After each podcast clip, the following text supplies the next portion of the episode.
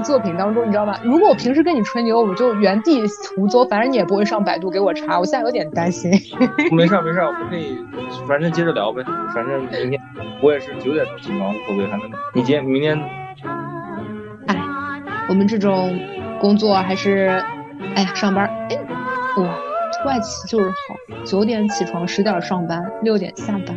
哎，也主要明天星期六，你知道就是那个虽然国内可能有点事儿，但是美国那边不上班，反正到时候也不用跟他们开会。那不复习？对啊，考试复习到飞起。对啊，我就这么想的，拼命上班，拼命复习啊！到时候把书也带薪复习。带薪复习。我们我们公司还有假的，就是说如果考试的话，可以请那个考试的假，就是星期五带薪假。对对对，然后请一天假，然后专门复习是可以的。行，所以你现在是无证上岗喽？哎，很正常啊，我们这种外企不都是？行，那个我今天想聊的一个话题呢是，哎，我们不需要有一个开场白吗？无所谓，我到时候剪成一期嘛，就是就是我反正这个节目突出一个随心所欲嘛，就是叫什么来着？前面聊的是那个电今最近看的电影，然后突然就很生硬的转折到我们今天要聊的话题。难道不是最近看的短视频吗？就听来听去看都是一些短视频。就是一前面在疯狂的抨击，就是说你看，哎呀，现在短视频，哎呀，现在这个文化水平下降。对，后来一看，嘿，香香，真的香。就我我小马哥要是再看短视频，我就从这儿跳下去。这艾玛真香，对，真好看。短视频这个真好看，真好看。是是是，优胜劣汰啊！啊，是是是，这个。俗话说得好，优胜劣汰。俗话又说，劣币驱逐良币。但是 all in all 就是短视频香。对，真香真香。嗯，对。对，那个今天本来的主题是什么？因为今天呢，我们刚刚进行了一个特别特别快的九天，就也不知道做了什么，就迅速的过去。像我是没有出去旅游的，你出去旅游了吗？没有啊，回回回南京了，然后回了趟老家。哇，那还是不错的。但是。我这个话题其实非常感兴趣，但是我们就此打住。毕竟上次聊老家聊了老久老久，聊成了个人专访。OK，然后呃，马上就要，如果你觉得我今天看的段子，如果你觉得之前的九天过得特别特别快的话，你很快就会感觉到特别特别慢的七天了。所以呢，嗯，很有道理啊。此处应该插入一些那个罐头笑声，就哈哈哈哈，对对好。然后然后装备了之后，我们或者。或者看看要不要搞一个罐罐头笑声啊？行行行，就是任何的对谈节目最后都会变成天桥底下说相声，我这个已经深刻的体会到了。好，嗯，想说一下焦虑这件事儿。嗯，就是你你会觉得这个九天有休息到吗？或者休息好吗？哎，说到这个，我感觉。哎呀，我感觉就是这样的，就九天嘛，因为我是哎有放九天吗？是八天吧？八天还是九天？八天吧。嗯，二十九号、三十号，两天。对对对对。然后一二三四五六不是八天吗？没有八天中间啊。嗨，行吧。然后呢？我我这几天是整个是打散的。我我第一天。我我当时不是想着就是下班了，然后直接回南京嘛，就回家。没买到票，没买到票嘛，然后我就第二天只只买到了第二天晚上的票，等于说我叫什么，就是二十二十九号那天上午就还是待在上海，然后白天也没什么事儿干，就去看了个电影什么的，然后感觉那那个白天纯粹是为了等晚上回家，你知道，就那种状态。对，那天相当于相当于。如果你买了晚上。五点回家的火车票，那我从晚上三点不是早上三点就开始期待了。哦，对对对，反正就差不多这种感觉，反正就是坐立难安的白天，然后就嗯想着想着就要回家嘛，然后然后到家待了两天嘛，然后又回老家了，回老家睡了一晚上，然后回南京又，然后然后睡了一晚上回南京，然后第二然后又在南京待了一天，然后就回上海了。就整个就被打散了，你知道吗？就就一天两天，一天两天的，就全在路上的。呃，也不是全在路上吧，反正就是感觉，反正就给就这个节奏很就没有说就连续在家待三天以上这种连续的三天，就这种感觉。嗯，对，所以然后回老家，反正也就就是老家遛弯儿。南京家遛弯儿，上海遛弯儿。反正就遛弯儿也没什么意思，你知道这个景点人哪哪人又多，然后去的都是遛弯的地儿，去的都是一些本地人才知道的一些比较适合适合遛弯的冷门景点啊。然后，哎，以后出一期啊，冷门遛弯景点 啊，我感觉我要是出了，那是不是以后就不冷门了？哟，这行，可以，可以，可以，行行行，好，对，这个。并不是是一个多少带一点私心的主播，对，反正反正就是反正就是觉得过得蛮快的。当然，对明天上班这些事儿，我也没有什么特别焦虑。反正就毕竟明天总公司那儿也不上班，明天就是知道，而且你知道，就是星期六、星期天，好多人为了不上连续上七天班，他把这两天给请掉了。嗯，就星期六、今天公司估计也有个四分之一、三分之一的人不在吧。就相当于你知道，就是大家其实都不是一个工作也无法好好的开展。总之再缓冲一下。对对对，反正大家肯定来上班的都心思也肯定也不在上班上。反正虽然会有很多事儿啊，但是嗯，就就感觉还是能够在稍微摸个鱼什么的也不是什么问题。嗯，说说说实话，我还约了人家姑娘星期天晚上去酒吧喝一杯呢。对，新的 KPI 不是新的 KPI。上次约出来一个，感觉聊的聊的还不错，感觉可以。哪个 KPI 啊？南京的一个，一个南京人。哦，在上海的南京人，他乡遇故知，他乡遇老乡。差不多，差不多。反正 anyway，反正对我来说，明天星该星期六还是星期六。嗯，星期天还是星期天，只不过相当于去公司坐着啊。换个地方刷短视频。不不不，复习复习，上换个地方复习，对吧？哎，这个姑娘你可没跟我说起过，有兴趣啊？展开讲讲。呃，不重要，不重要。这期主要谈焦虑嘛，所以，所以对我来说啊，对我来说就是这七天其实还好了，没那么特别焦虑。嗯，上班呗，反正就。而且，而且我也是有，我也是在考虑要不要把下周五给请假请到，这样子的话专心复习，周六考试啊。哦，下周六就考试了。对啊。哇，那我们这节目是不是得停更一下呀？啊，没事儿没事儿，到时候可以叫什么工作日的时候某天晚上录一下啊。行行行行，那个你的工作日的摸鱼项目还 挺多的，又要摸鱼干这，又要摸鱼干那。对对对对对。OK OK。嗯嗯，因为嗯，就是之前看的那个热点的话题，其实也不是一个大热点，但是这个话题我觉得还挺有意思的。他就是说啊，非常多的像这种大厂的人，或者说是学历背景特别好的这样的一些看起来受过科学教育、挺有脑子的人，都相信一些特别邪门的冥想方式。那甚至他不是邪门啊，就看就是他的那个逻辑漏洞，他特别的明显，明显到什么呢？就是最近的一个网络热点话题啊，就是说某某一个。呃，灵修方式也不知道冥想方式啊，是它的核心是什么呢？就是花了的钱就能回来，花钱就能快乐。你越花钱买贵的东西，你内心的得到的能量越多，就是越贵的东西它能量越高。买了它之后，就是你就会变好，变好，包括变富有、变受欢迎、变美丽、变快乐等等等等，就是。简单的介绍一下，就是如果你今天心情不好，或者如果你今天呃感情不顺利，或者如果你今天工作不顺利，你做什么事儿呢？哎，立刻揣着一堆钱去买个爱马仕包，立刻你就人生辉煌了，就发达了。这个逻辑听起来特别，就是他特别对啊，你不觉得吗？特别对吗？特别对吗？我刚听了半天，我觉得讲的很有道理啊，就这。是这样的呀，啊，那那这个，比如说你是刷了信用卡去买的，啊，你这钱怎么还呢？还的时候是不是能量又没了呢？哦，不是不是，咱咱不说能量这件事儿，就抛开它这个这个它这个它的这个教教它这个什么叫什么灵修还是什么宗教，反正这个叫做什么？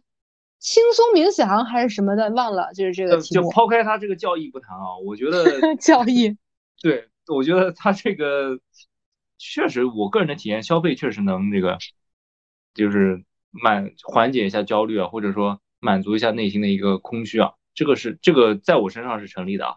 就就当然当然也都是消费一些就是力所能及的东西。力所能及，咱不是说。那我就这样说啊，可能可能我刚刚举的这爱马仕的例子不妥当啊，你觉得这力所能及啊？你说不不，今天我 今天我焦虑，我立刻贷款，你也不知道为什么银行给给我批了一千万贷款，总之我立刻贷款了一千万去买了辆劳斯莱斯。嗯，你就立刻不焦虑啦？呃。这个例子有点极端啊，就是，嗯，不是我感觉，但是消费确实，哎，你没这种感觉吗？就是你至少，哦，当然你感觉好像不是那种会特别通过消费然后来解压的一一类人哈，但我有的时候确实会这样，就是不是说买那种，咱说借很多钱买东西啊，就花个那种，就可能平时我这个时候不会想到买的这个东西，就花一笔钱，然后。比如说一个稍微有点点小贵的衣服啊，或者说稍微有点小贵的一个鞋子啊，或者一个什么手表啊之类的，就是确实买的那一瞬间是蛮快乐的，嗯。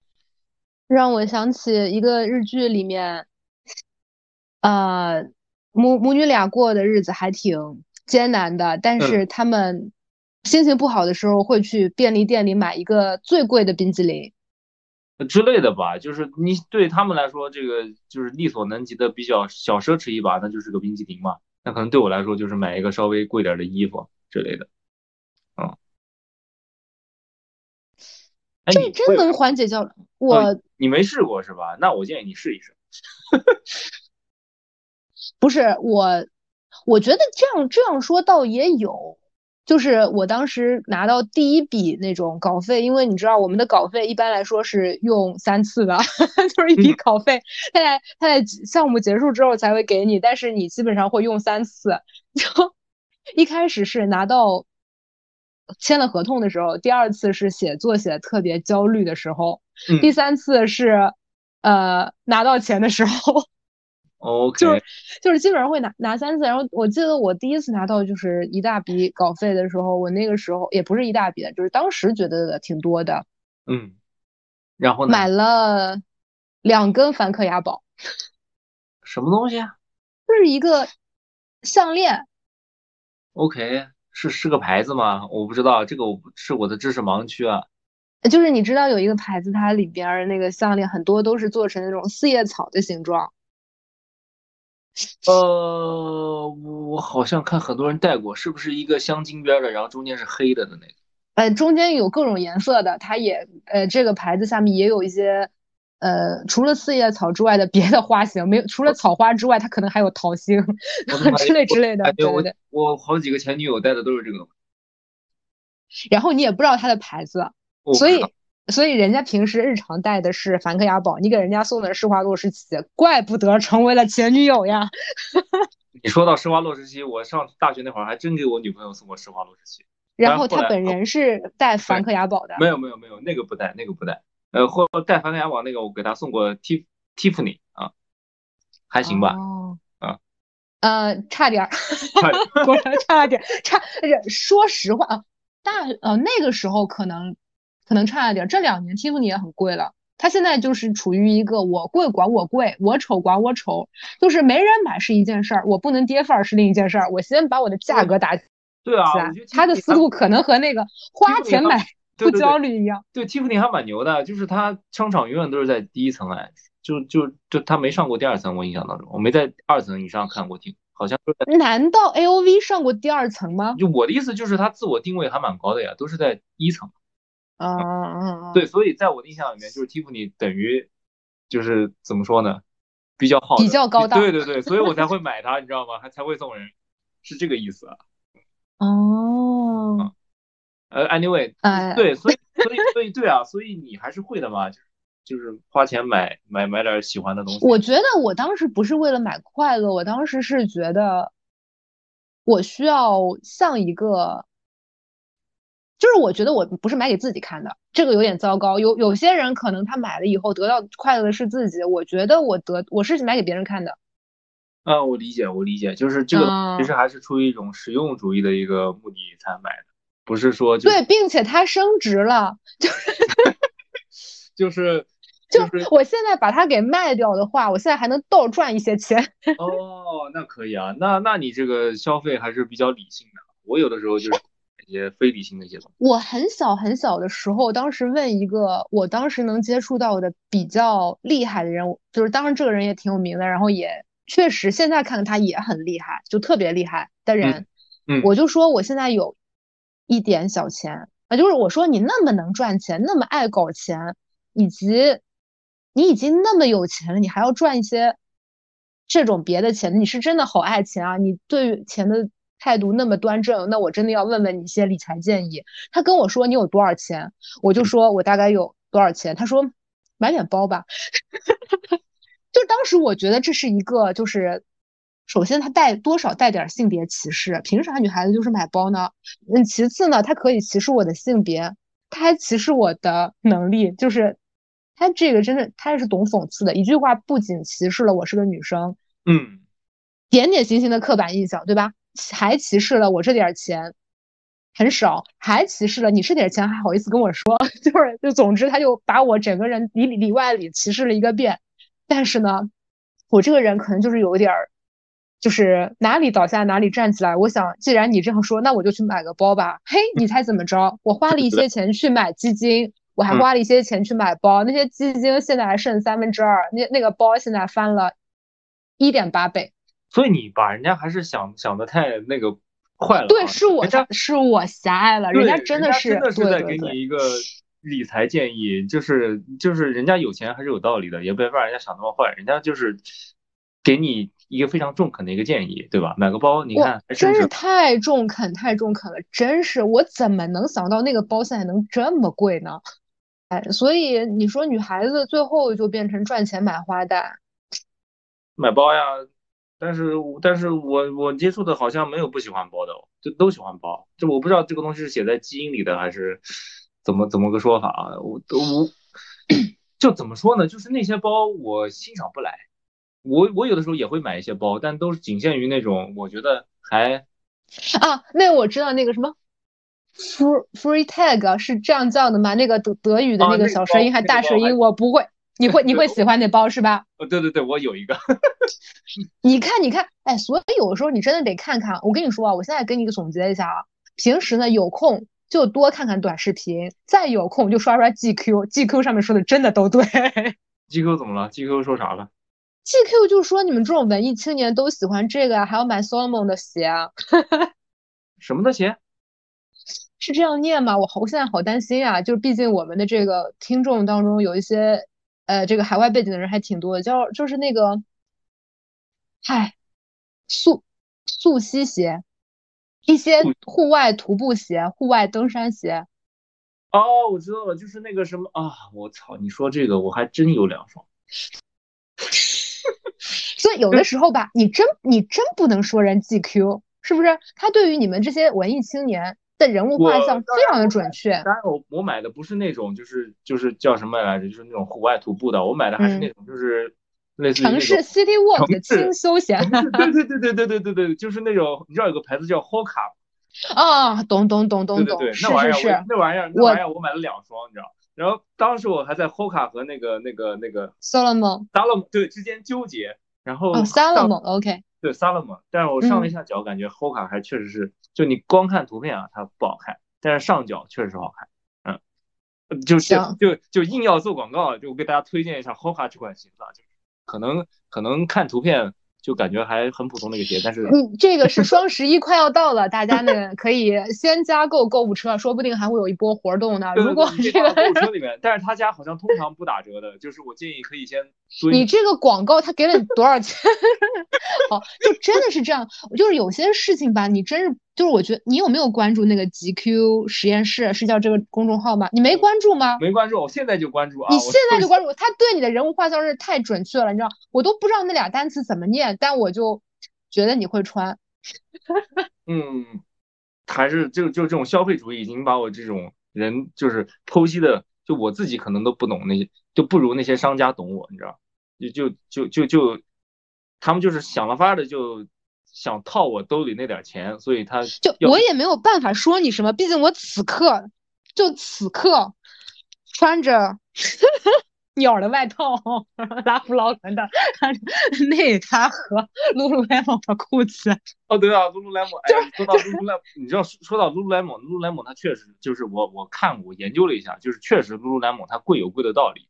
就一百刀的那个瑜伽裤跟二十刀的瑜伽裤，它区别就是你你你就是即便某些就是可能腿的那个或者臀那个形状就不不不是那种受过训练的那些女生啊，穿完之后就是都能给你提一个档次。就就给我的问题就是在比的都是以刀为单位的，你没有跟他用一百刀和一百人民币的一六八八进行对比，我觉得是不会有区别的。你太小看我们大义乌了。哦，我不知道，但但我确实觉得就是还是就穿上去确实好看，这个东西说不上来。呃，当然当然说说着说着好像又变成了这个 消费主义话题。对，但但你快去关注一下这个，我们真的是卖了很多很多广，就是里边很准确。对于让我想想看，他还说你这些你这些人会，你这样的人啊 会喜欢什么东西？嗯，哦。我想想啊，你们还有什么消费吗？你们似乎也没有什么别的消费了。男生也不啊包有了那个要发一个大舌音还是小舌音的德语单词的包，环保材料做的。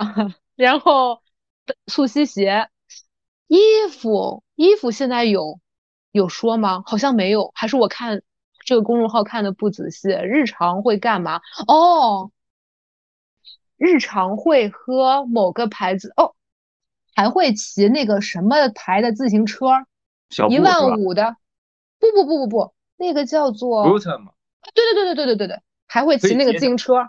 啊，对，我知道我知道，那那玩意儿，那玩意儿，我有一阵确实也考虑要买，就哎呀，太准确了，太准确了，还有什么呀？让我想想啊，不是，他这种就是精精确的定位了，就是那种叫什么上海的那种街溜精致白领。该溜子。就是就是那种 city walker city walker，属于会在街边咖啡厅坐在马路边上那个露营椅上那种。哦，要要吃的是 bistro，你看我们真的是我骂我自己，我们这个对我们这个 吃饭都吃的是 bistro 啊，然后哎呀，喝咖啡喝的得是手冲。哦不，那我喝的都是我以前不喝咖啡的，我以前都喝七顿半，我是七顿半还是三顿半？你我以前你知道，就是就是家里面人老是让我就是回南京嘛，每次都让我从家里面带点茶叶，因为茶叶太多喝不了，所以我以前都是喝茶叶的。但是你又知道我那个心脏不太好嘛，就就就就对那个咖啡因比较敏感嘛，就是我我喝绿茶就特别容易就是上头，然后心跳加速那种，就是它那个，所所以我咖啡我也不怎么喝，呃那个，所以我喝茶基本也都是喝红茶，因为红茶不像那个绿茶它那么那么冲。然后也相对而言发酵过就稍微好一点。对对对，相对而言也比那个绿绿茶要好喝一点。所以我以前都是喝，但是直到有一天我同事给我安利了一款咖啡，美式啊，叫冰城美式。啊，我是真的很喜欢冰城气泡。对对对，Manner 那个是吧？嗯，对，因为我因为我喝咖啡，首先我不能喝多，然后其次我又是一个非常喜欢喝汽水的一个人。是是是，看你的名字能看出来。对，所以他那个就是把。我也很喜欢那个，但我喝咖啡我也心脏不舒服，所以也不太敢喝。对对对，包括这个，所以我奶茶也不怎么喝，我都是喝那种喝饮料，我都喜欢喝那种柠檬茶。但是那个冰城美式我真的是非常喜欢。我自从解锁了那个饮料之后，我每天下午都要去楼下拿一杯，反正就它是混合了那个美式，它咖啡因可能也没那么多，然后又是。带气儿的橙子水，那个是我基本是就混到一块，就是一种又苦又甜的感觉，就特别好吃，特别好。行，又苦又甜又带泡。对对对对对对对，反正就是叫什么来着？就是十五块钱啊，真真的是能够解决我一下午的这个焦虑啊，真的 还便宜。你焦虑啥呢？到底我是摸鱼捡啊？我们的节目呢，还是我摸鱼学习呢？哎呀，还是我摸鱼搞一些 KPI 呢？还是我 搞田野调查呢？太焦虑了。就焦虑那几个小时怎么过嘛？你知道，就是坐在那坐立坐立难安，你知道，然后就喝一杯咖啡，一方面提提神，另一方面啊，就是嘴里面有个东西。因为因为我最近喝茶叶喝的少。嗯，行，那个我们是怎么会偏题偏到这儿的？就是一些消费主义观察，能让人快乐的消费。得出结论，这个东西它。他他说的没错，就是消对我来说啊，就是消费真的是可以缓解一部分压力的，当然还是得在建立在能力范围内啊。啊，对啊，对啊，就就你说你要天天一杯星巴克三十几块钱，那我可能觉得我不值当。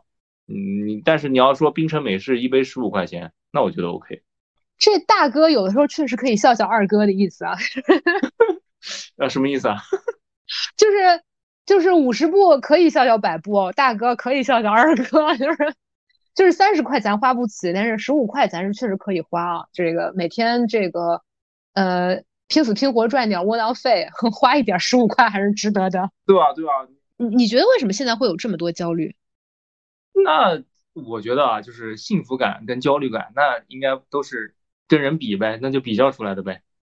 就我这次呃放假的时候，和我一个好朋友去植物园里走来走去了。这边打个广告，现在上海植物园人特少，而且不要门票，而且还挺好玩的。哎，就是之前说的那个冷门景点是吧？等到这期节目播出来之后，到时候上海植物园 就会多。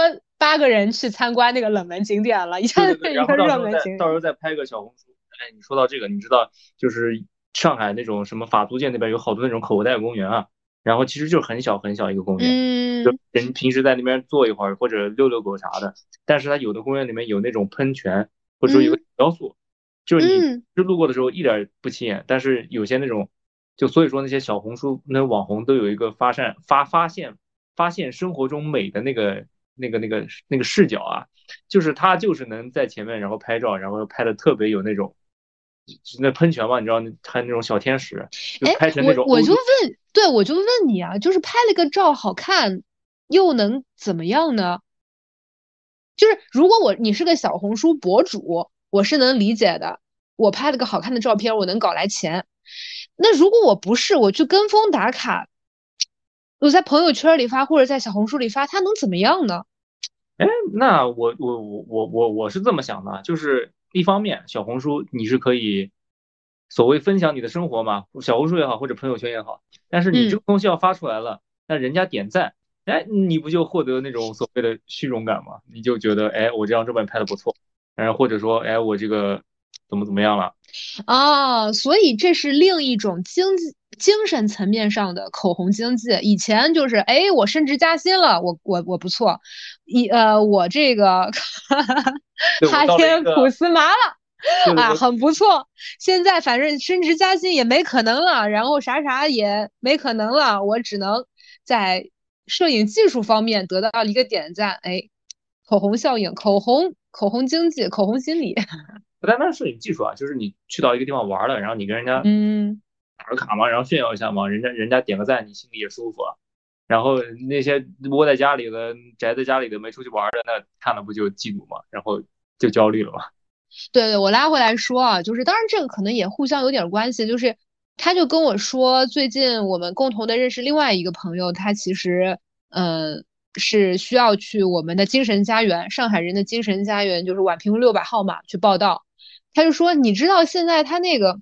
宛平路六百号感觉特别的，就是令人不舒服，呃，所以呢，他们对他们就会纷纷的就去别的一些地方，找到一些别的缓解精神压力的方式。他就给我一个形容说：“嗨，现在去宛平路六百号像是去赶大集似的，就人山人海的人，各种各样的人，就是超级多扎堆儿。”所以都是去看病的是吗？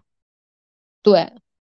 啊，就现在人这个意识还是蛮好的，就是有点心理问题，还真的是会去心理科或者精神科去看一看的哈。就我我感觉，你让我找一个那种心理医生，我一看那个账单啊，我我我觉得我没病，你知道？你我我真网上找过的，我网上搜过那种，就是。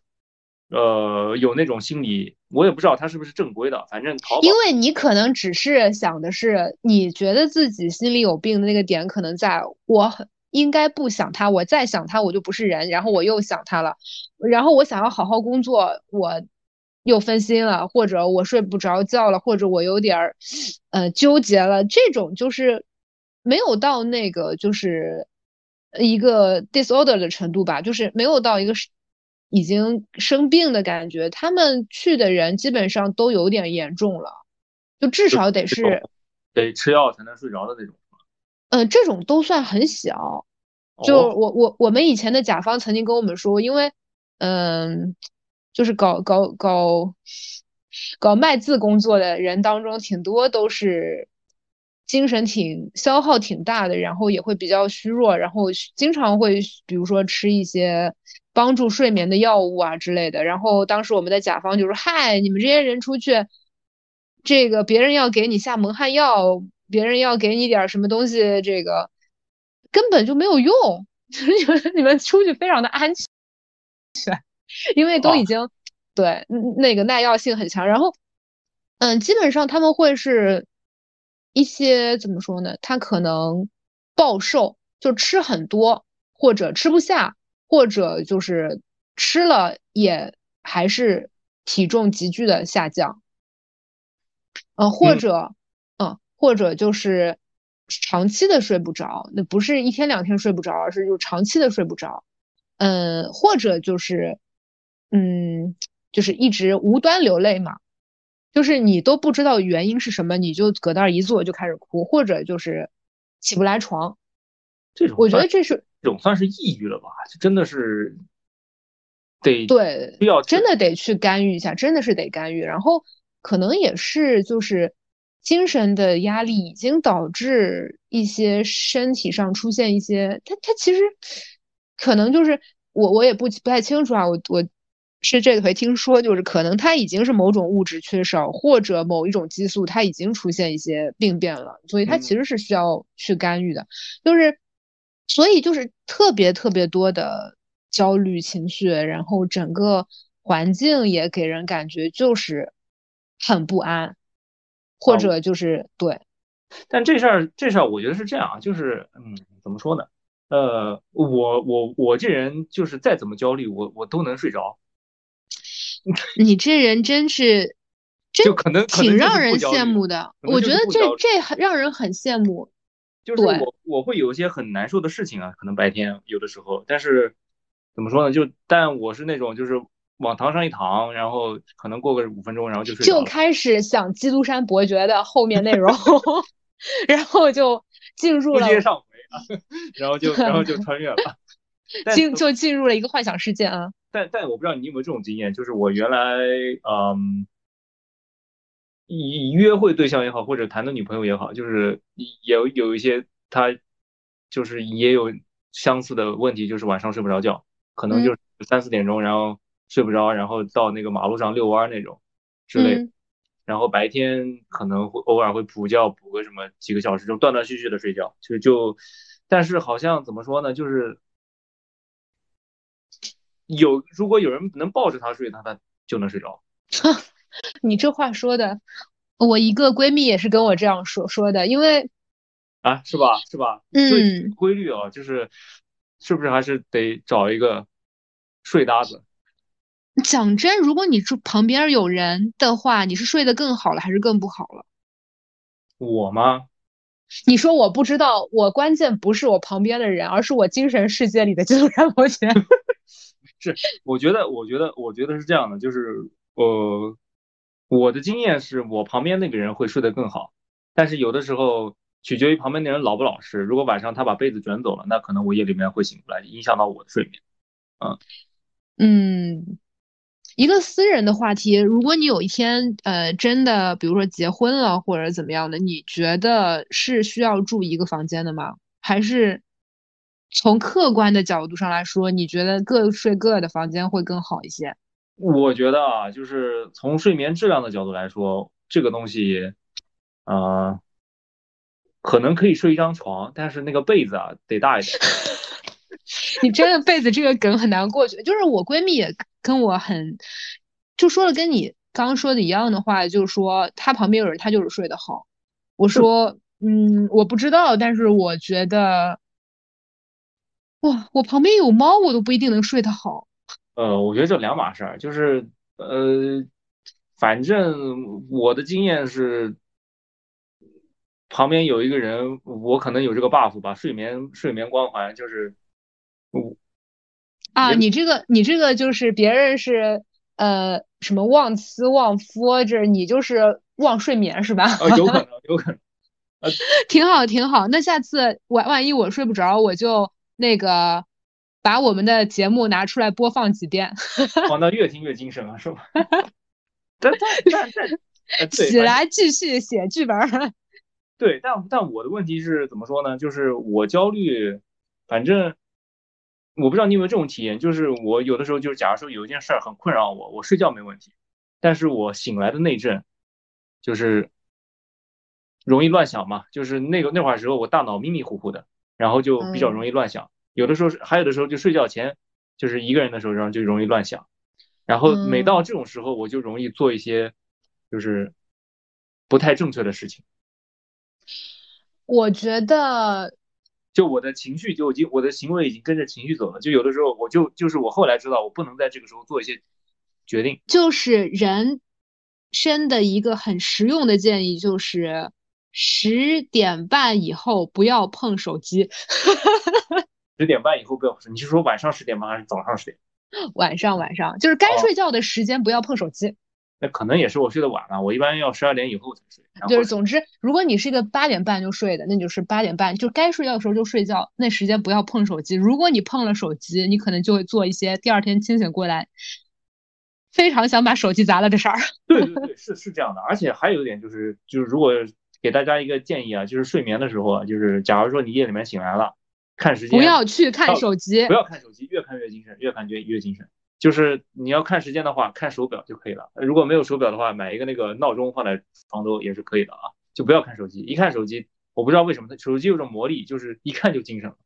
所以我后来就是我睡觉的时候啊，就是我手机会定个闹铃嘛，但是我手机都是丢地上，因为你知道有的时候手机放在床头，它有的时候有人不知道会就就夜里边给你发信息嘛，就可能凌晨两三点，有的时候美国发一些信息什么。它就手机会震动嘛，然后就我对那个声音特别敏感，我现在睡觉都得戴耳塞的。但是即便这样，那个手机震动声也会把我给震醒，所以我现在我手机我都是直接丢地上，就为了确保自己听不到那个震动声。哎，你对声音敏感，你旁边还能有人？那可能就是我抱着他，然后他睡着了，然后我也睡着了这种吧。但所以。这个人还特指长泽雅美，他还不能是你的，比如说出去旅游跟兄弟拼一间房间这种还不行。跟兄弟拼一间房间也可以啊，但是我比较抗拒跟男人睡一张床，嗯，就出去跟兄弟睡也得是订个标间，两两个单人床，主要是跟男人睡，你知道，他们有的时候也会打呼，所以但好歹我现在随身带耳塞嘛，就尤其出去的时候，就就就就为了让他们就。互相不影响睡眠，因为我也不知道我自己打不打呼，反正嗯，我觉得我觉得问题的根源还是要书接上上回，就是因为你是寄宿学校里边的长大的，然后而我是自己的房间里长大的，就是我不太喜欢我在睡觉的时候旁边有人。嗯，即便是我也我也非常就是就是我也非常需要一个很大的床。让我在上面可以放上我的不会说话的公仔，可以有偶尔放上我的猫，当然它得拎得清，不能把我弄醒，不然它以后就不要。那别的东西，我可能上面也会堆一些书啊，堆一些呃，比如说一些嘿各种各样香味的，类似身体乳啊什么，但是我我可以让它乱，但我不能够没有不不能够上面出现。别的人，我我我比较难接受这件事儿。哎，你所以对你来说，你会焦虑到睡不着是吗？我最去看心理医生的时候，就是一直睡不着。呃，但也不是完全睡不着，就是睡得很浅那种，是吧？对，这点也蛮有意思，就是嗯。哎，你是怎么定义睡不着这件事儿的？就是我觉得我闭着眼睛，我能够在床上一直躺着，哪怕躺八小时，我也认为我是睡着了。哦，那不算，你脑子是清醒的呀。我，嗯，我觉得如果真的是超清醒的话，可能很难在那儿清醒的状态躺八小时吧。呃，有可能，有一次我就是也会，也会，也会。我有一次就是真的是躺了八小时，是眼睁睁看着天天亮啊。你不会起来想着我一定要睡着，我就做点做点运动啊，或者我遛个弯儿什么？不会，就是就是硬躺，就硬，也不会也不会拿手机，也没拿手机，没拿手机，因为我我想睡着，就是我想想睡着，我知道我自己不能不能看手机，但是后来那那次是我唯一一次，就是从床上一直躺到天亮。嗯，我后来就是接受这件事情了，我就跟自己说，在我的定义里，只要躺在那儿不拿手机，我就觉得我睡着了，我就觉得我是在睡觉。但这个我想到你白天吗？你白白天不困吗？我觉得我睡眠不是很好的一个很大的原因就是，呃，嗯，就是我有一段时间，不是不是不是不是，我我从来不从来没有过什么课上睡觉啊，或者说是工作的时候睡着啊，就是我曾经有一段时间觉得是不是我就是一个天生不需要睡眠的人，我也认识这样的一个呃阿姨吧。就是比我们大一个辈分，她看起来超年轻、超美的。她任何的时间，就是她其实年轻的时候创业，后来就做家庭主妇了，就是没有什么打卡啊或者坐班，但她就是每天一定要看电视到三点，然后第二天就是再起床。她每天最多就睡个三四个小时，她就睡足了，皮肤也很好，精神状态也很好，身体健康，精神健康。那可能人跟人的体质，对对对，然后然后我也在想，然后我我很就是我想是不是我就是这样的人，然后有的时候我这是一个阶段，又然后又过了一个阶段，我就搁那儿倒推，我就觉得好像也不是，就是很小很小的时候，因为当时我就做那种奥数竞赛呀，然后就是每天都要做很多题，然后做到可能就是很小的时候，十来岁的时候就每天做题做到凌晨三两三点。就是很多很多题嘛，然后就那个时候还流行，就是睡觉的时候也是什么脑电波、什么阿尔法波、贝塔波最活跃，你那个时候就要听一些英文单词啊，或者听一些要背的东西，你就能够记住。所以晚上也是开着那个呃录音机，就是一直放在那边的。所以就好像我不知道是不是有这个关系，就好像到现在为止也是睡觉的时候，外面发生什么事儿，我基本都能知道。哦，嗯。那你然后适合去站岗啊，你知道吧？就是你也不需要睡觉，睡睡睡觉当保安，感觉还蛮不错的。对，我觉得小时候就是童子功，就别人的童子功是什么劈叉呀，是什么拿大顶，我的童子功是熬鹰，就是小，就是就是好像就是那个时候一个奠定了一个，当然身体素养的训练就训练出来就不需要睡觉，还有一个就是感觉好像睡觉很可耻，睡觉很丢脸。哎，但你会这种感觉吗？就是我，我有一阵小时候，因为我真的很怕死嘛。但是我有一阵，就是我有，甚至有的时候会恐惧睡觉这件事儿，因为我睡觉的时候有啊，对，我就觉得明天还能醒来吗？就是陷入一种无意识的一个状态。然而有的时候，然后这时候就会开始瞎想了，就会想，你说这个人的这个，你说他醒来的时候，说对，他醒来的时候，我还是昨天的我吗？会不会中间发生了很多事情，但是我忘了？就就有这种比较神奇的一个，我我小时候还会想着，醒来的时候周围的那些人还是周围的那些人吗？还是他们偷偷的已经换了人了？呃，对我还会想，就是说，你说其实说白了，人的记忆就跟你电脑存储的那个存档一样，存档一样嘛。你说我会不会昨天其实我这个人压根不存在，然后人家克隆了一个我出来，然后给我植入了一个记忆，然后我这些这些东西应该每个小孩小时候都想过吧？我不知道哎，我后来发现就是那些有些科幻电影就抄我这些想法，你就你这个就那会儿什么阿诺施瓦辛格演过一个电影叫什么《第六日》，就讲一个他有一个克隆人什么的，当然可能够了，就是反正那个克隆人就是他他通过移植记忆或者说复制自己的记忆，然后形成一个就他他自己不知道自己是克隆人，但是他就就他醒过来那一刻，他觉得。他是真的人，但他所以记忆是可能是几个小时之前刚刚给他植入的，嗯，哎，那个，哎呀，就是去年的那个 Apple TV 的那个剧也是这样的，他是讲什么？就是人一进一个电梯，那个剧叫什么我忘记了，就是人一进一个电梯就进入另一个状态中，嗯，然后那里边所有人就是一直在那边上班。然后其实他们都是，哎呀，那个那个剧叫什么？我怎么跟你描述？就是他也是玩一个那个梗，就是这个世界到底是物质的还是意识的？哎，就是这些焦虑的剧，然后就一直纠结这种东西，然后写出来的剧本，他可能也是睡不着，就是写这种东西，你知道？是，就所以回到那个话题，就是其实我们一开始会想要讨论这个焦虑，也是从那个最近那个冥想，因为你也我你也已经在你的聊天中暴露出来，你是一个平时也会刷小红书的男性。嗯，现在不过刷小红书男性挺多，我觉得小红书上面现在挺多挺多这种女生在，就是显化，然后什么吸引力法则，我不知道是说的这个我还真刷到过，就是什么显化法则嘛。哎，对对对，就是你心里想要什么东西，然后你只要通过某种就是跳大神一种方式，就心里面想想想想，然后这个东西就会发生。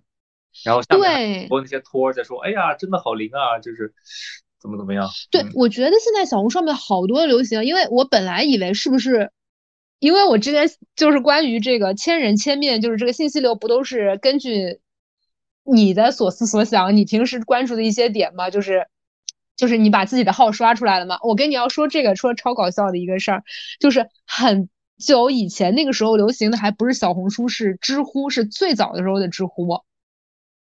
呃，上面真的有一些干货，就是类似于教你怎么穿三件套西装，就之类的那种干货的时候的知乎。然后那个时候有一次啊，就是我跟我的一个朋友就在那儿聊，类似。我就说，嗨，这事儿我不是很在乎了。我觉得谈恋爱不谈恋爱也无所谓。我觉得人生也就这样，一个人挺好的。下一秒钟，我的朋友就拿我的手机过去，类似看时间，似乎就给我推了一条，他不回我信息了怎么办？我朋友就说，他这种应该都是开开了那种监听的，然后捕捉你的关键词，然后再给你推东西。对，就是就是我的朋友一下子就。就用那种我，你就给我，你就给我嘴硬，到底是你说的是真的，还是知乎在告诉我你的直向那种眼神看着我？就是，对，所以那个信息流还蛮有意思。但是我看到最近很多的朋友，就是他的主页都会是，我以为只有女生这样，男生也这样，就是都是那些类似你想要什么东西，你就你就在那儿想，然后你要吸引力法则，呃，你要这个显化，然后后来我去看到那个呃。最近我给你看，就是我们之前聊的那个新闻的时候，也是这样。他就是通过轻松的冥想方式，他完完全全就建构在世界是意识的这个逻辑上。不过你相信这种吸引力法则吗？嗯，呃，从理性上来说，我不是太信了。但是如果我真遇到什么事儿，我可能会点个转发，或者说点一个什么接，就写一个接什么，就是接这次。呃，考试考过啊，对之类的，就给自己一个心理安慰嘛。但是你说到吸引力法则这件事儿，我最早了解到这个东西，我是在高二的时候，那会儿我父母给我暑假的时候报了一个那种英语班，就相当于学雅思托福的那种班。嗯嗯，然后里面一个老师跟我们介绍的这个东西，他说他去参加了一个一个类似于在一个酒店里面，然后他会租那种。那个其实就是像传销差不多，对对对，然后宴会厅嘛，然后有他们的一个那种类似于什么主教之类，然后在那边演讲，然后那个东西就是最早的那个吸引力法则那本书不是叫秘密吗？对对对，英文叫什么 Secret？然后他当时配为了你你果然当时你妈给你报的这个雅思是教会了你写英语单词的，对，然后他为了为了为了宣传他这个理念嘛，然后他还拍了一个很正儿八经的一个像一个。宣传片还有电影一样，我记得还有个什么几十分钟的那种。嗯，我当时看这个东西，觉得我一开始看的还觉得这传的神叨叨的，神乎其神啊，说什么历史上很多著名人物，什么牛顿、什么爱因斯坦呃之类的，反正就不拉不拉不拉，这些人都发现了一个就是宇宙间的秘密秘密，然后这个秘密就流传了几千年，然后。嗯，怎么样？就是我今天给你们揭露一下这个秘密是什么，然后就讲到最后，我越听越邪乎，然后就是一个说是那种吸引力法则，就是你要通过想象这个东西，它就是会来，然后它宇宙里面就会有一个全能的神之类，他就会回应你，然后就把这个东西给你。当时觉得这东西还蛮扯的，然后那个老师跟我说，就说他们那个活动啊，就光是要去。你能拿到那个门票，或者说你有这个资格进去，就得交很多很多钱。其实他就是通过卖票的这种方式，然后给那些有钱没处花，然后又就就就你人傻钱多的那些人嘛，就是挣他们那些傻子的钱。这事儿这么来，但我不知道为什么，就后来这个东西就变成了一个类似于心理书籍，又有点像那种半鸡汤半，就怎么说呢？就是它其实原先我觉得它起初其实纯粹就是一种，咱说难听一点啊，就是那种传销或者说半邪教性质的一个东西。但是我不知道为什么，就是演化到最后，就是放到翻译好了，然后放在书架上了，它就变成了一种怎么说呢？就是灵修类鸡汤。对对对，就变成了心灵鸡汤。但它它它这个初衷其实为了骗钱。嗯，对啊，就是所有的呃。都受炼金术的人，他一定不会炼金术吗？因为不然他就直接去炼金不就行了吗？他还搁那儿上课干嘛呀？对啊，你都啥都要了，你还收这钱干嘛？你就幻想说我要发财或者我要怎么样？那是这样的，但是是这样的逻辑，就是道理都懂，但是下一次还是会接 考试通过，接上岸。那你该拜的时候还得拜嘛，就是没复习嘛，是不是？就就就就。呃而且考试倒也罢了，因为考试他还努力可以。嗯，我觉得到现在这个东西又会有一点儿大行其道的样子，尤其是在小红书这样的女性社社群里边，它大行其道，就很多很多人，可能大多数我觉得在那儿信的人和你的想法是一样的，就是他也懂，但是怎么说呢？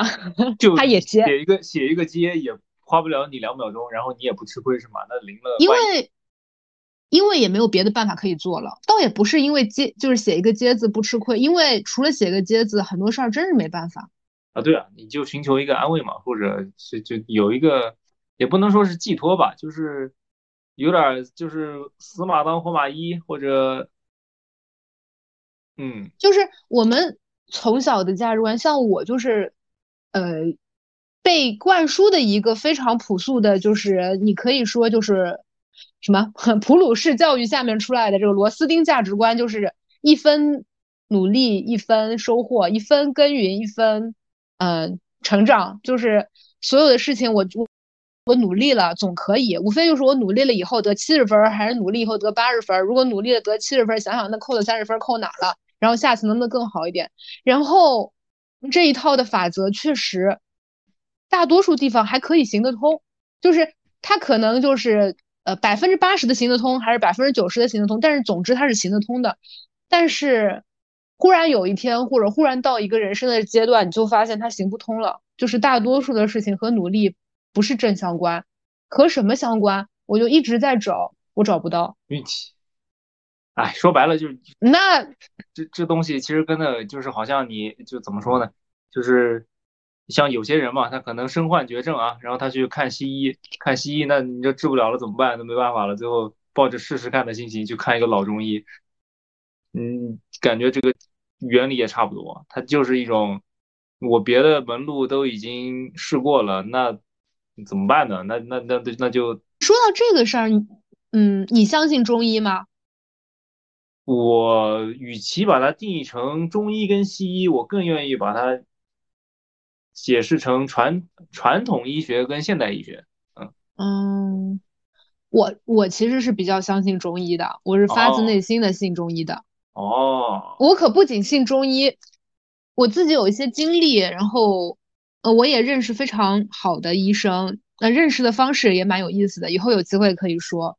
嗯，对，而且我我其实是蛮信这些东西的，我也。我也不知道是我信还是我希望自己信，所所以就回到那个话题，现在大家都信一些 轻松冥想之类的东西，或者说有一个说法叫做，嗯，上班不如上香，就是现在突然之间有这样的一个趋势，我觉得很有可能是因为我们，呃，无能为力的事情太多。而可以让我们去在无能为力的时刻相信的东西，它缺了。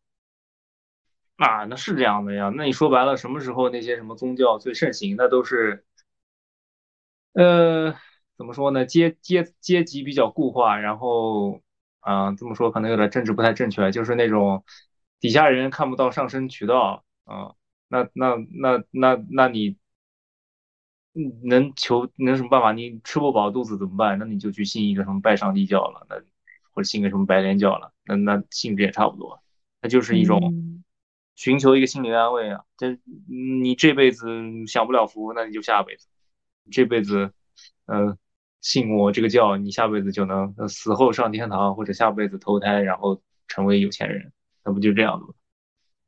而且你知道，今年好像还是去年，说是统计，就是。买彩票的那些人越来越多了，你我不知道你现在真的开了好多好多彩票店，我现在身边有很多朋友忽然之间有了买彩票的习惯啊。对呀，那就是我比如说走马路上看一堆人围在那干嘛，都在那边玩刮刮乐。哎，我也去刮过，但是我运气不太好，我二十块钱刮刮乐最多赢过四十块，已经不错了，已经不错了。就呃，你二十块钱的基金最后就会变成两块。你这样一想，什么东西才是 YYDS？你自己想想。呃，这东西反正怎么说呢？我觉得说说白了就是一种走投无路的一种自我安慰，哎，或者说给自己一个求个心安呗，就是这样了。那，嗯，我我有的时候觉得有东西相信一下是挺幸福的。如果你真的信，我觉得是幸福的。就是好像我们又要用那个比方，就是我不是。之前跟你说过那个比方吗？我觉得有的时候就像你在一列火车上，你不知道下一站你是不是要下车，你可能觉得这一站你能到目的，但是你又跟就是你到了站之后，又有人跟你说不好意思，请你下车吧。然后你，然后你就在那个车站上面等着，你不知道下一会不会还有下一辆车，你也不知道下一辆车会开到哪里去，你也不知道这里的晚上会不会特别冷。你就在火车站上等着的时候，如果这个时候你有一个相信，你就知道，我就等。哇，这个时候可能是我是个土象星座啊，要说到了新的一种迷信啊，星座就是，可能是我是这样。如果有一个很确定的东西告诉我，就是你只要努力，你就能够有；你只要等，你就能够有。那努力或者苦或者艰难或者。寂寞的等待，我都是可以接受的。哇，但我这就是基督山伯爵最后一句话，什么人生 全部希望与等待，我们就是。嗯，但但我觉得怎么说呢？嗯，你但是你需要这样一种就比较，我可以说虚无，或者是可以说就是没有一个源头的一个东西作为一个相信的对象嘛？就咱就比如说星座，或者说血型，或者说塔罗牌也好之类的。对你之前还约我去玩塔罗牌呢，你现在给我搁这一套科学啊？之前之前约我去说，我我知道一个塔罗牌算的挺准，咱们一起去吧。但人好像不是你似的。没有没有没有，我是觉得那种东西其实是跟看心理医生效果是差不多的。然后考虑到你是一个比较信这玩意儿的人，然后觉得，哎，你那个时候是怎么觉得我信这玩意儿的？哦，这这种东西一看就能看出来。我觉得女生里面百分之。这么说可能有点武断，但是我接触里面可能五个有四个都比较信这个东西。嗨，男生当中也是也是五个里面四个，但是男生当中五个里面五个不承认。哦，没有没有，这个东西我真的蛮不信的，但我还蛮，但我觉得那个什么十六型人格那个还蛮还蛮。每一个国家都能找到自己的一套迷信的说法哦，社交场合打开破冰的说破冰的话题。哎呀，星座嘛，这种东西怎么说呢？但我蛮相信那个真正的，呃，他们有西方古典观星的那一套，我不了解。但是中国的那一套紫薇啊，或者周易啊，我是真的信。啊，而且我觉得它有逻辑。哎，这其实就是一种解释世界的规律的一种方式而已。但哎，我有的时候确实会有这样的感觉，所有的哲学，所有的方法，它就是一种，就是解释的方法，就是一种自圆其说，无非就是这个自圆其说它的体系更完善，那个自圆其说它被你找出了漏洞。但是不是说了吗？最重要的是改变世界。但是话又说回来，就是俗话说得好，不是俗话说得好，马克思说得好，就是哲学家总是在解释世界，而重要的是改变世界。但话又说回来了。谁不想谁不想去改变世界呢？不就是改变不了吗？所以解释解释也是一种安慰。呃，我倒没有改变世界这种野心啊。我是说改变一些东西嘛，你改变，呃，你喜欢的女生不喜欢你这件事情，你改变，你觉得她不了解你，希望两个人有一个真正的沟通，就这也是改变世界嘛。就是世界并不是说你一定要发现一颗新的星星啊，发现 上帝到底掷不掷骰子这件事儿才是改变世界嘛。可能我觉得是这样的，就是吸引我的。吸引我的就是这个所谓解释世界或者世界的规律啊，这个吸引我的点不在于说你通过某一种方式去解释，就是它可以有很多种解释。咱咱就是说星座也好，或者说紫微斗数也好，或者说易经也好吧，就这种东西没错，它可以自圆其说。但是我认为更重要的是，要是能，它它它它它最好能够验证。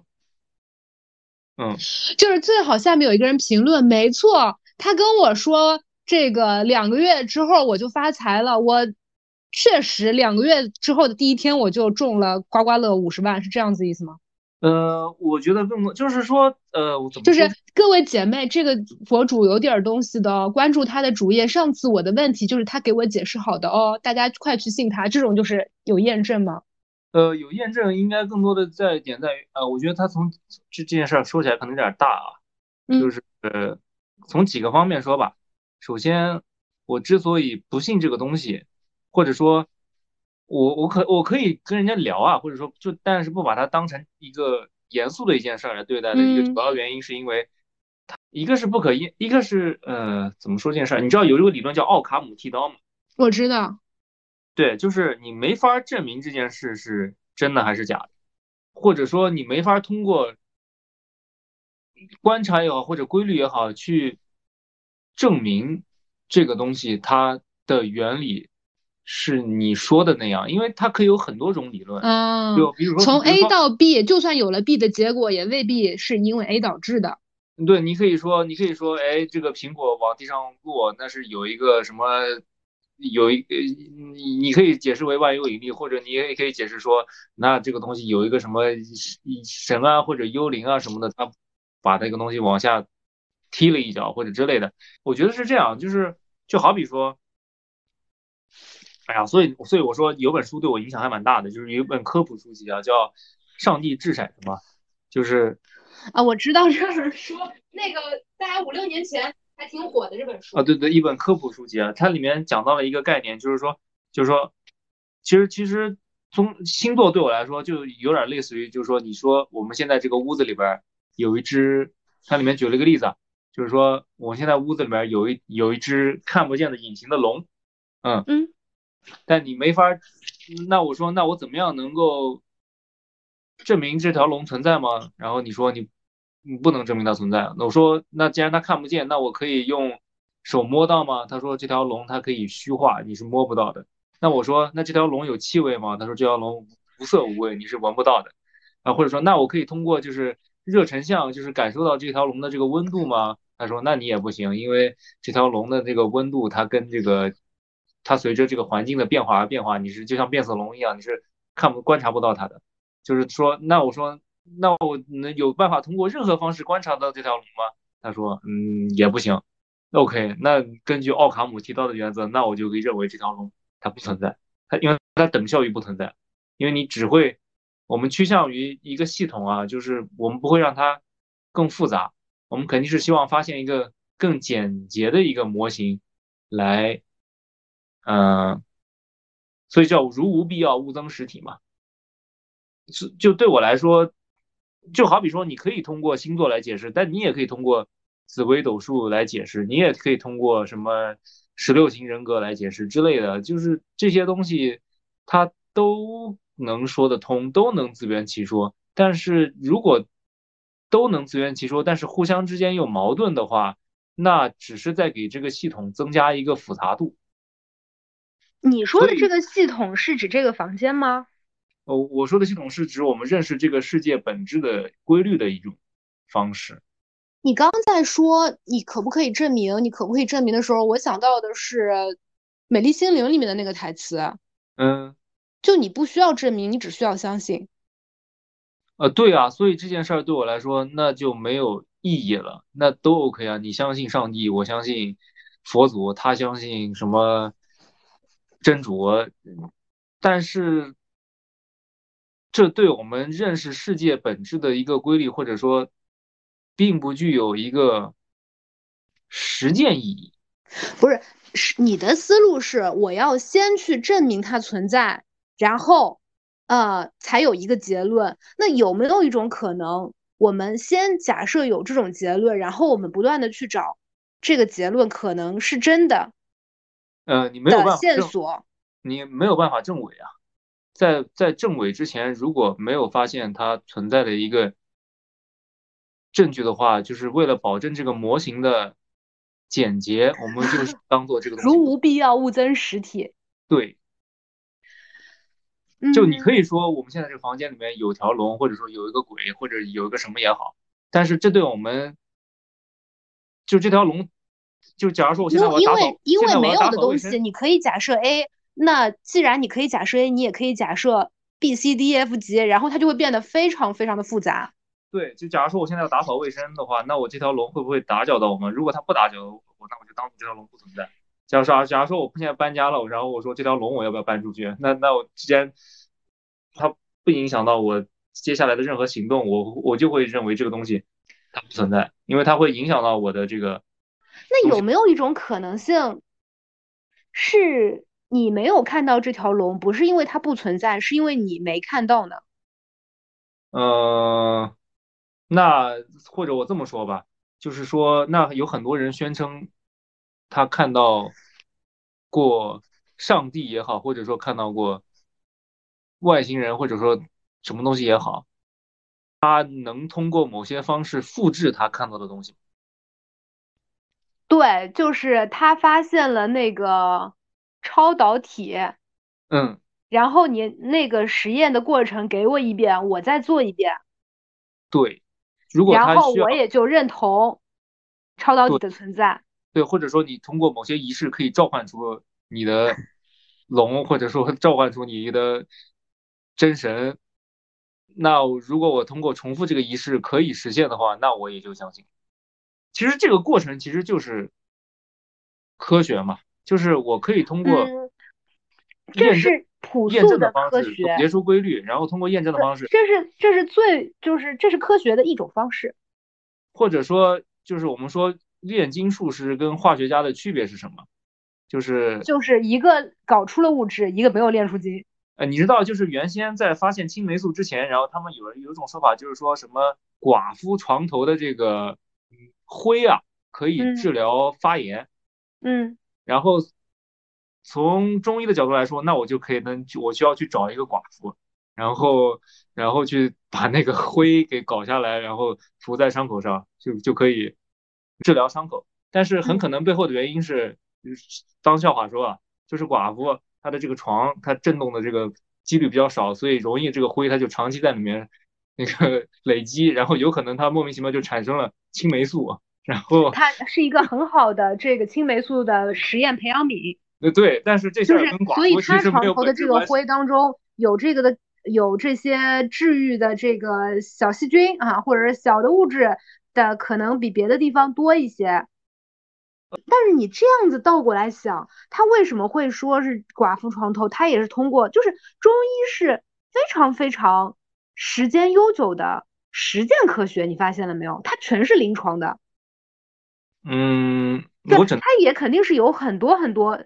它其实你说这个是民间智慧也好，你说是生活经验也好，它其实也是一辈一辈人之间就是。在总结规律嘛？那其实它就是不没有用现代的实验室的方式去做的临床实验嘛？呃，或者这么说吧，就是你说那个屠呦呦搞出了那个青蒿素，嗯，它这个是算中医还是西医？其实它脱胎于传统医学，但所以，我之所以说我与其说它是中医还是西医，我更愿意说它是传统医学还是现代医学。其实，在我看来，我定义里面就是说，传统医学里面肯定有一些东西它是有价值的。但是你需要通过一些方式把它真正的规律给总结出来，而不是就是说我要找一个寡妇，然后嗯，我想说的是，对我我我 get 到一点，我想说的是，你有没有一种可能性，这种归纳法也好，或者演绎法也好，或者我们现在给它命名的一些逻辑思维基础模式，它本身是片面的？就是有没有一种可能，我们生活中是不需要，就是这个相当于什么呢？就是我是一个 A，然后我的思维方式是这样，是 A，然后大 A 有一个小的思维方式小 a，然后我是一个 B，我为了让你相信 B 的存在，我需要用 A 的小 a 的思维方式去证明 B 的存在。那就算证明了，其实也是在证明，就是就是就。那为什么我要用你的方式证明我的合理性呢？嗯，就是你你你去分析，呃，寡妇床头的灰当中有哪些物质，你分的再细一些，分的再小一些，然后你把它做的提炼出来说，哦，呃呃，比如说就是，嗯，寡妇床头灰这个稍微有点呃呃笑话了嘛。那比如说有挺挺常见的，就是有些小朋友他。呃，摔倒了，然后旁边拿一把灰就把那个伤口啪给盖住了，对吧？然后你说当中可能是有一些呃，可以那个泥土当中有一些成分，它是可以帮助凝血的。泥土当中还有一些这样那样的，就我举个呃这个例子，嗯，比如说你被蚊子咬了一口，有一些老人他可能就呃吐点口水上去，你说口水当中有一种这那物质，就是这个东西本身还是在用西医的逻辑在解释中医的事儿，但是中医其实它不是这个逻辑。呃，我想说的是，就是它中医的逻辑是因为它受限于它的这个时代条件啊，它找不到一个更好的一个模型来解释这件事儿，所以他会用一道他自己的一个逻辑来解释。但是在实际操作的过程中，他这道逻辑又不是完全一致的。其实，现代科现代医学也好，或者说西医也好，他想做的一件事儿就是，我要找到一个，其实就是发现模型嘛，就是就是科学也是一样，就是模型给我们的。意义是什么？就是它可以帮助我们更好的总结和归纳一个规律，在发现问题之前，只要这个模型它是有用的，那对我来说，这个模型就是对的。直到我发现一个这个模型的这个纰漏，然后我又去完完善或者推翻我的模型，对我需要一个新的模型再来解释我现在这个东西，然后再直到在发现这个模型的本身的这个问题之前，我都认为这个东西。就只要这个东西就好像跑代码嘛，只要它这个代码它能够转得起来，我就认为它是 OK 的，啊，因为因为因为中医对我来说，它很多时候就是就好像就是你可以没错，你可以解释很多，它很多东西它是有道理的，或者说很多东西从实用角度的来说它是 OK 的，但是它并没有，嗯，但是也有很多情况，这个也不得不承认，就是它是有问题的，啊。怎么说呢？就是我，我跟你说，我信中医信到什么程度啊？就是当时疫情封锁的时候，嗯，呃，我不说疫情封锁吧，就是，嗯，我有一个好朋友，他在英国，然后他就是新冠之后有一个后遗症，就是，呃，心跳超快，可能每分每分钟，呃，就是一百五十以上，嗯。嗯，其实是很危险的一个指征，它就是新冠后遗症。然后英国嘛也看病不是很容易，他就好不容易去了急诊，好不容易就是躺在那儿，在他在英国的急诊室里大半夜有一个床位，可见英国医生也觉得他特别严重了。嗯，啊，然后大概在那儿待了有两三个小时，也没有什么后续的，然后检查也没有检查出方式。我把我的中医给他介绍了，但此时我也不可能给他点中药过去。嗯，我的中医，我很信任的中医给他用的方式是注油。嗯，就是让他拿一瓶水，他说我没有水，他说那你矿泉水，呃，去搞一瓶，他就搞一瓶矿泉水，拿着微信视频对那瓶水念注油的咒语。注油其实是传统中医中医的一个一门课程，就是那你说。隔了那么远，然后也不是那么严格的一个环境，他为什么好了呢？那大最简单粗暴的一个方式就是说啊，那可能是一个心理安慰、心理作用。那更那个一点的方式就是说啊，这是一种什么哈 什么那个粒子之间的波动啊，是一种能量的传递啊，这个声音啊被转化成频率啊，我不指望，因为我这个可能嗯我就是随便讲啊，然后呃这个水啊感到这个震动啊，然后怎么人呀又有什么频率啊，就是，但这个都是在用西医的方式去解释，就或者说都在用科现代科学的方式去解释。嗯，对，然后我跟你说的，你就觉得这就是纯鬼扯。呃，怎么来说这件事儿嘛？就是说他可能通过某些我们不知道的原因，然后在你的那个朋友上实现了，但是在别人身上不能够复制，因为如果复制的话，所有人都这样治了。对。嗯，所以我觉得不能复制，就是当然有很多很多种啊，我只是提出特别天真的一种说法，我觉得可能是因为。现在的话语权和思维模式是掌掌握在，嗯，现代科学或者说是，呃，西方科学那边，他要求你必须用他们理解的方式去说。那比如说，我跟你说，他我就是这个人说他就是可以用，或者说他的成功率不说百分之百吧，百分之五六七十。嗯，他说，那你写一篇论文。嗯，好。他又得去找这粒子那波动，这频率那能量的东西去解释，但是他其实就是，总之他要得到大家的认可，他必须先套一个别人的模式，而这个模式就本来就是他们的，就是就是相当于你强行要用英文的。SVO 结构去解释一个古代的诗经，然后告诉他，告诉你这句话是倒装，这句话啊是词类活用，但其实它本身是，它为什么要用这一套别人的语法、别人的规则去解释呢？嗯，我觉得这件事儿是这样的，因为信这个东西的人呢，他肯定是通过某些实际的事例啊，然后呃。就这东西和跟跟皈依宗教，它这个过程其实是差不多的。就咱说那个什么耶稣，然后那你信青霉素不也是因为信它的实际效果吗？呃，对啊，对啊，因为青霉素，那对啊，但是但是因为对我来说，青霉素它是一种，它是真正能够呃怎么说呢？就是说它可复制啊，它可以，那那救了那么多人的命，这件事儿是真的呀。对，因为就首先就是首先，我觉得就是中医，它现在它它的它它它的要求很高，就是药也不好，人也不好。当然，这个就是你要说我诡辩也可以，就是所有的问题是操作的问题啊。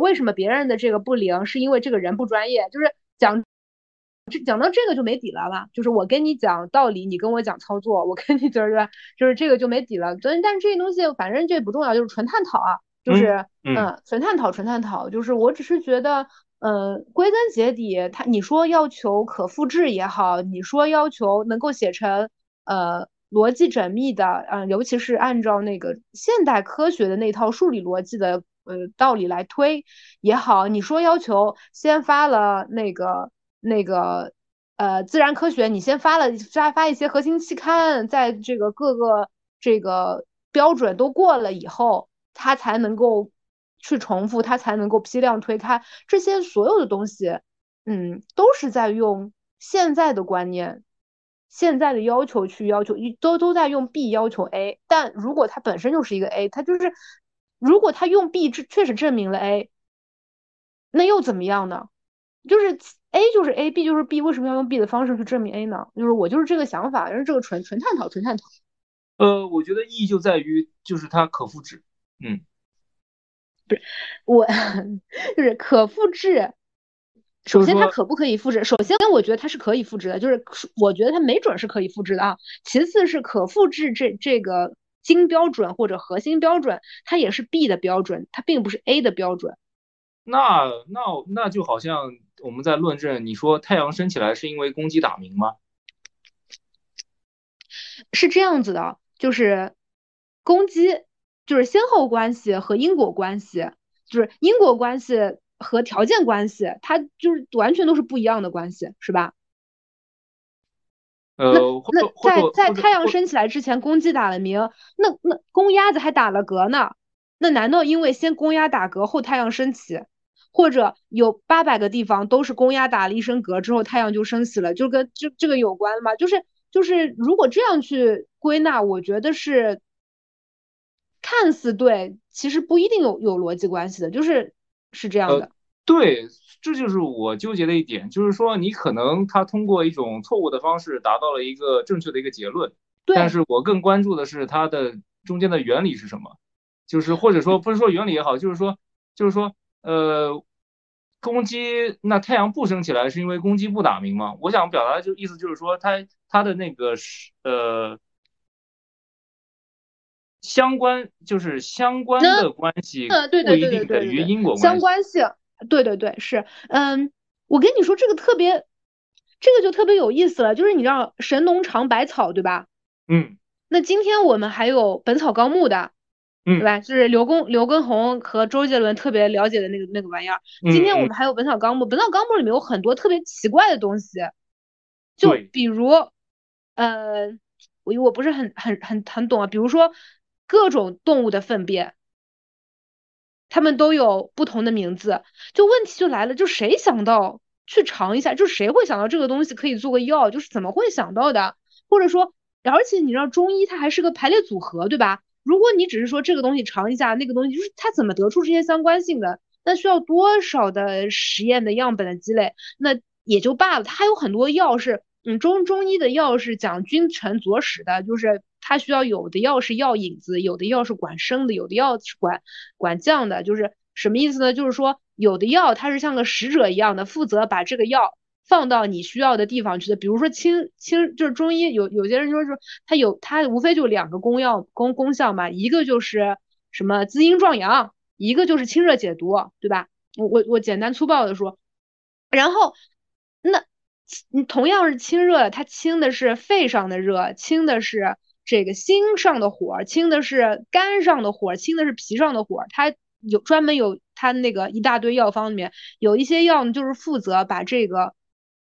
去它应该去火的地方，而不是说这个这我要你是心上有火，我给你降了肺上的火，那不是搞搞错地方吗？所以那个中医的方子里面有些药呢是负责运输的，就是使者的功能；有些药呢是君药，有些药呢是臣药，有些药呢是就是帮助这个起作用的药，就是有一些药是呃主要的药，有一些药是哎帮他打个配合的药，就是它各种各样的药，它有。那当然还涉及一个排列组合的问题，你怎么知道的呢？首先这些药多奇怪，就是一个它并不是像一个苹果、一个梨，就看起来就像是挺好吃的。有些药特别奇怪，甚至根本就不会去想到往嘴里放的东西。然后还有一些药，它需要经过炮制，当然啊，跟那个西方的那种提纯呐，西方的那种制药工业完全不一样。那可能就是一些什么晒呀、蒸啊、蜜炼啊，或者说烤呀这些。这些方式，那还有一些它是需要配合的。那这个东西怎么知道的？那就怎么来的？传相传就是最早的神农氏，他看到人什么地方有病，并且他能够吃所有东西不死。所以又回到那个大前提了，就是这件事情如果他能够做成的话，是不是确实有一些我们以前并不知道的事儿？或者说，我目前还不知道有什么什么什么什么什么农事或马农事或者之类的，他也吃了草，然后他就死掉了呢。但是他至少就是这些东西，就是这些，就是至少或者或者或者这么说吧，就是说只有觉得这个，或者说只有通过这个东西认证它有用的人，我才有资格说这个东西有用。呃，有些人啊，这个就是幸存者偏差，是吧？呃，对，或者你有句话经常说的，就是说。呃，我们老祖宗或者说没有中医不行，或者就是说那那么多年，那那些人靠什么呢？那那是因为我们还活着，所以才可以说出这些话。那也有很多人死掉了。那或者说德国人，他原来或者西欧洲也是一样啊，他以前那些医术也有什么蟾蜍腿啊之类的，其实也都跟中医差不多。就他们他们也没有中医，但是他们也活下来了。所以其实能提出这个问题，也纯粹是因为我们还要现在这些人还活着。嗯。就是说，对活着这部分这东西是有用的，我可以这么说，就是可能他你没有用的都死了。啊，对，就是就是我只有活着，我才能说这个东西有用。嗯，呃，这这这是这是两码事儿了。但是 你说 你说的也是，就是总之我就是因为因为你其实看一些，我觉得是这样，就是看一些这些内容啊，你会觉得它因为过于离谱了，所以像是真的。就像我跟你说那个，就是我们看明星八卦，当中怎么判断它真伪？如果越离谱越真是吧？嗯，关公仗战秦琼，关公秦琼磕 CP 谈恋爱了，我相信是真的。而如果你说一些这个。对吧？这个刘关张当中有一些不伦之恋，我是不相信的，就是这意思。他越假越真。这事儿其实这样，就如果说，就可能还是叫什么“如人饮水，能冷暖自知”啊。如果这个东西对对当事者有用啊，我觉得信一信也无所谓啊，无妨啊，就没什么伤害。就是只要不危害什么公序良俗啊，就是你要怎么杀活人你真的是，你现在就要开始把那一套背一遍是吧？保证我们这个节目能够 顺利活着。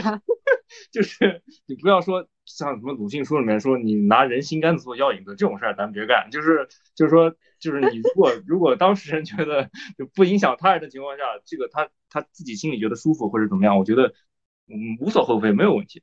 就就就跟咱宗教信仰自由嘛，对吧？就是想信上帝、信真主的，信上帝的信上帝，信真主的信真主。那你信真主的，别信网红的信网红，但是不要花太多钱，花也不要花，也就算花钱也别背大款。啊，对，就算背贷款也别背裸贷。不是，我们怎么说着说着，本来是聊焦虑的，然后说着说着就变成了这个。但但是我想，但是怎么说呢？说回焦虑吧，就就其实是这样，就是我还是觉得，就是说白了，这个焦虑这个东西，就是咱还是得找一点，嗯，你说的对，就是还是得有点相信的东西，哪怕是一种，就不是所有人都认可，或者说或者说或者说，但只要自己觉得心里觉得舒服，我觉得都没有问题啊。嗯，可不就是嘛？就是回到回到最最早的逻辑，就是这个东西，就不管他就是信的东西靠不靠谱、合不合，能有东西信就挺开心的。嗯，就就会导致，就会让你在一个人在车站上的时刻，觉得自己还有点儿可以靠这个东西。那是的呀，那没有这个东西，你家印度那些人都怎么活下来了？你说是不是？那就那。这不都是靠这些？你你说自我安慰也好，那是对吧？你这样一说，我觉得哎，你真是懂讽刺的。那 是是不是不是我的意思？我的意思是说，就是这个东西它作为一种干预啊，它它它它就至少有个盼头嘛，就好像我们买彩票一样。那我不买，那肯定中不了；但我买了，我去拜拜佛，没准叫什么来着？我我写一个接字，或者说写一个什么？心诚则灵之类的，去拜拜佛，对我来说没坏处啊，我该信信啊，对不对？当然，当然，那要那要那要是那要是叫什么，真能中个什么一百万或者五百万之类的，那肯定，嗯，立马迅速的分我一半，不是立马捐个什么几万块钱给那寺庙当香火钱，那肯定也是图个心安嘛，对不对？这这哦，你还。行，对，我倒也没有想到是这样的展开。是的呀，那那那会儿，呃，当当然叫什么来着？最近也不怎么买彩票，也不怎么买刮刮乐了。不是，我们不是要聊焦虑吗？怎么聊着聊就变成聊这个了？嗯。所以你怎么看灵修呢？那灵修对他们来说不也是图一个？我我我怎么看？我我搁小红书上看，不是我我不是说嘛，就是。信可以不要违反，就像你说的，不要违反公序良俗，不要背贷款。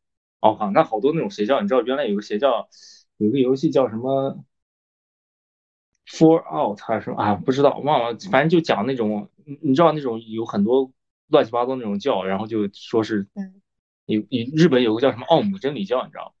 是是是，就是那个沙林毒气吗？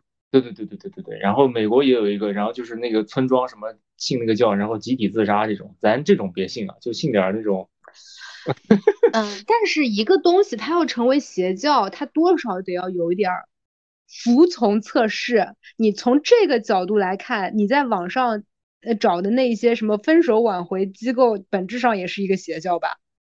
呃，对啊，是的呀，他们那种说白了就是为了卖课呀。我你别说这个，我还真跟他们聊过。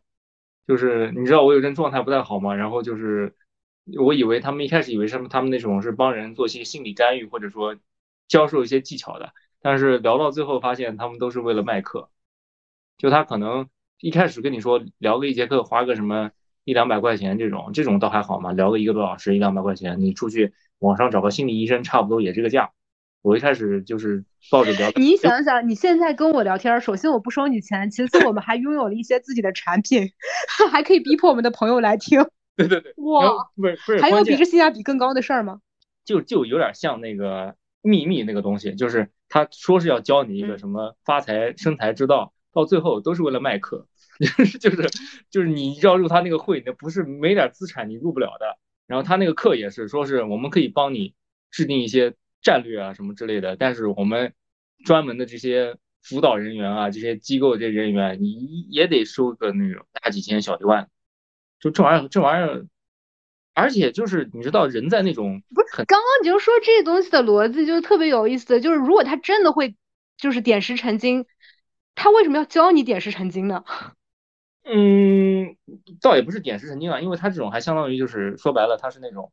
教大家一个，就是网上这种什么教你挽回的这些都是骗子啊！他他他唯一的一个方式就是教你说什么断联，然后他他就相当于断联，你就他啥事儿也不用做，然后他给你拉一个群。不是，我跟你说啊，这个东西它特别特别简单粗暴，就是呃教炼金术一定是假的，因为他如果能自己炼金，他就自己炼金发财，他不用不用上课。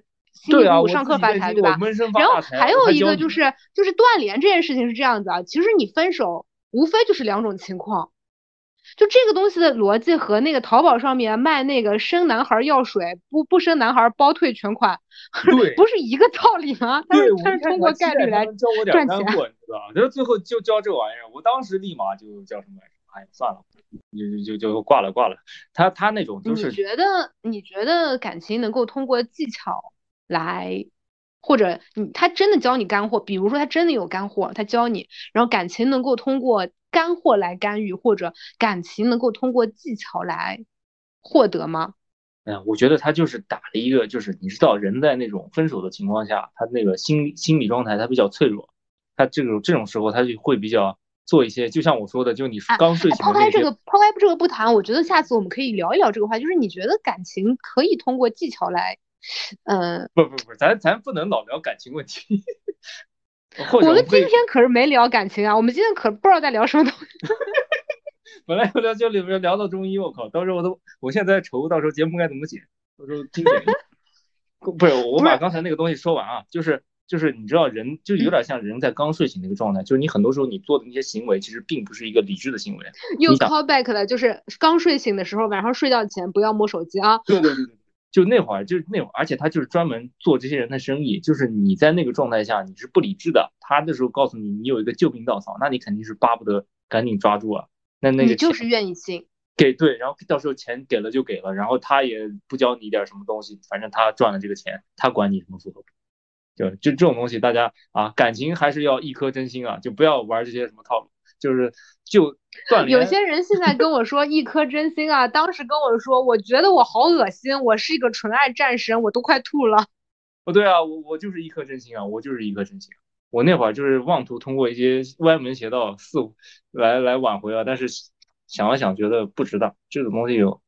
下不下不去手啊！这是这个这个不是我的作风，就是出于一种正直的这个这个这个理智啊，然后理智还是战胜了情感，你知道？就是当时我还真的纠结，我说你说要不要找这人聊聊？但是我还聊了，但聊越聊越不对劲，越聊越聊越清醒，你知道吗？就是越聊我越觉得没必要啊，就是图图了干嘛？就是干嘛？这这这这就是觉得你说通过那种套路什么把人家留下来了，那也是。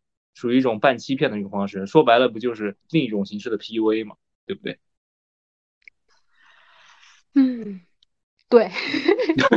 那你说到这个 PUA，它那个 PUA 其实也是差不多的，它就是一种通过卖课，然后嗯教你一些心理控制也好，它其实并不是，啊怎么说呢？也是把握了一种人这种焦虑的一个心态啊，就是怎么泡不到姑娘啊，然后他。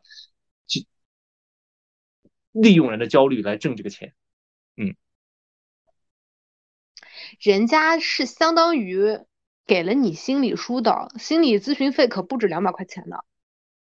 呃，但是心理疏导并不是他的本意，你知道，我聊到最后，我就说，我当时跟他说了一句特别有，就是我自己觉得就是叫什么来着的，我这恋爱如果要靠这个办法来得到，我不谈也罢。对对对，我这辈子单 身，我都不用你的这些歪门邪道。对对对，差不多就有义正言辞，然后最后给最后给对方怼的叫什么来着了？那个就那个那个那个那个，我觉得真的，下次咱开一期，我给大家讲一讲我当时给人家打电话的这个经历，哇，太有意思了，我真是太正义了那那会儿。然后对方就是本来还想赚我的钱，然后说完这个，然后就把电话挂。我如果我是那个对方，我说我就会冷冷的说，看来你也不是真的爱他。没有，那对方还没有想那那我不爱就不爱，他也不爱就拜拜，下一刻更乖。对呀对呀，就这样嘛。哎呀，我操，笑。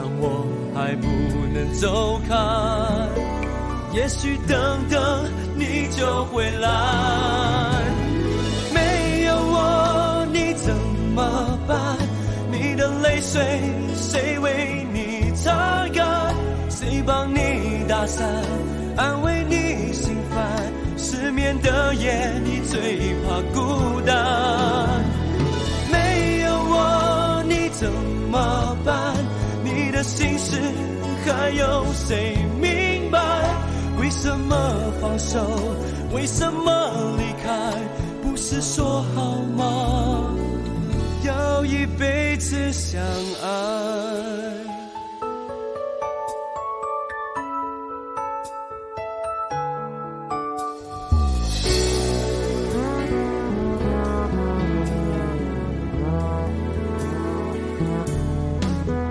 路人别再看我，不是疯。